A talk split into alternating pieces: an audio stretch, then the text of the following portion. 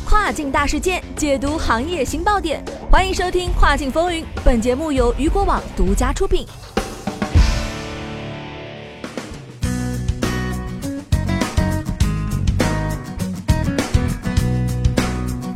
各位中午好，欢迎在每个工作日中午的十二点继续锁定到雨果调频，这里是正在为您播出的《跨境风云》，我是大熊。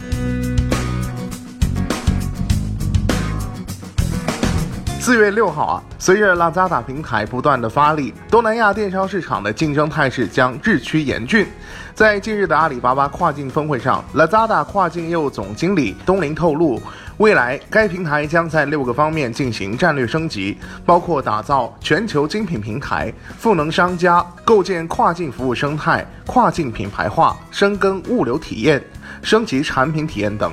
具体来说啊，未来一年，Lazada 将用全网站的跨境商品中的百分之五的商品来搭建全球精选。除了把商品引入精品库当中，还将通过流量配置机制导入流量。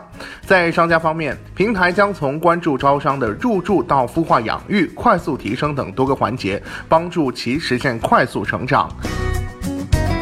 在物流方面，Lazada 将拓展六国物流七十二小时达，并在泰国开放海外仓。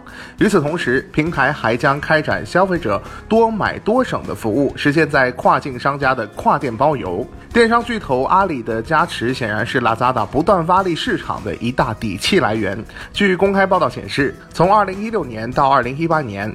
阿里对 Lazada 投入共计四十亿美元，持股比例从百分之五十一提升到百分之八十三。除了在资金层面提供支持以外，阿里还在支付技术、物流等方面为该平台提供支持，为其打造电商底层系统。因此啊，在业内人士看来，Lazada 的升级战略，事实上也是阿里巴巴掘金东南亚蓝海市场的表现。据谷歌和淡马锡联合发布的东南亚电子商务报告指出，未来十年电子商务的复合年均增长率将达到百分之三十四左右。到二零二五年，东南亚市场规模将可能达到一千零二十亿美元。在此背景下，阿里加大布局不足为奇。其实，事实上啊，盯上东南亚电商这块蛋糕的不止阿里，腾讯、京东和亚马逊等巨头也在不断的施展拳脚。据公开报道显示，截至二零一九年的一月三十一号，腾讯持有电商平台 Shoppe 母公司百分之三十三点四零的股份。背靠腾讯的 Shoppe 发展势头同样迅猛。目前啊，该平台业务已覆盖。新加坡、马来西亚、菲律宾、中国台湾、印度尼西亚、泰国和越南七个市场。与阿里、腾讯等以投资为主的方式不同，京东采用了直接开展电商和物流业务的策略。据了解，京东在二零一五年成立了京东印尼站，并在二零一八年九月联手泰国时尚集团，在泰国线上零售平台向当地用户提供电子数码、时尚、家电、书籍、音乐及快速消费品等商品。亚马逊啊，也将视线投向了东南亚市场。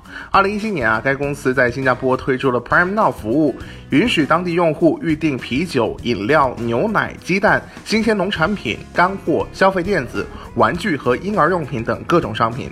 电商巨头纷纷发力的情况下，东南亚市场规模将不断扩大，行业竞争啊也将进一步加剧。这也意味着 Lazada 等平台想要争夺东南亚电商的第一把交椅，估计要有不少硬仗要打。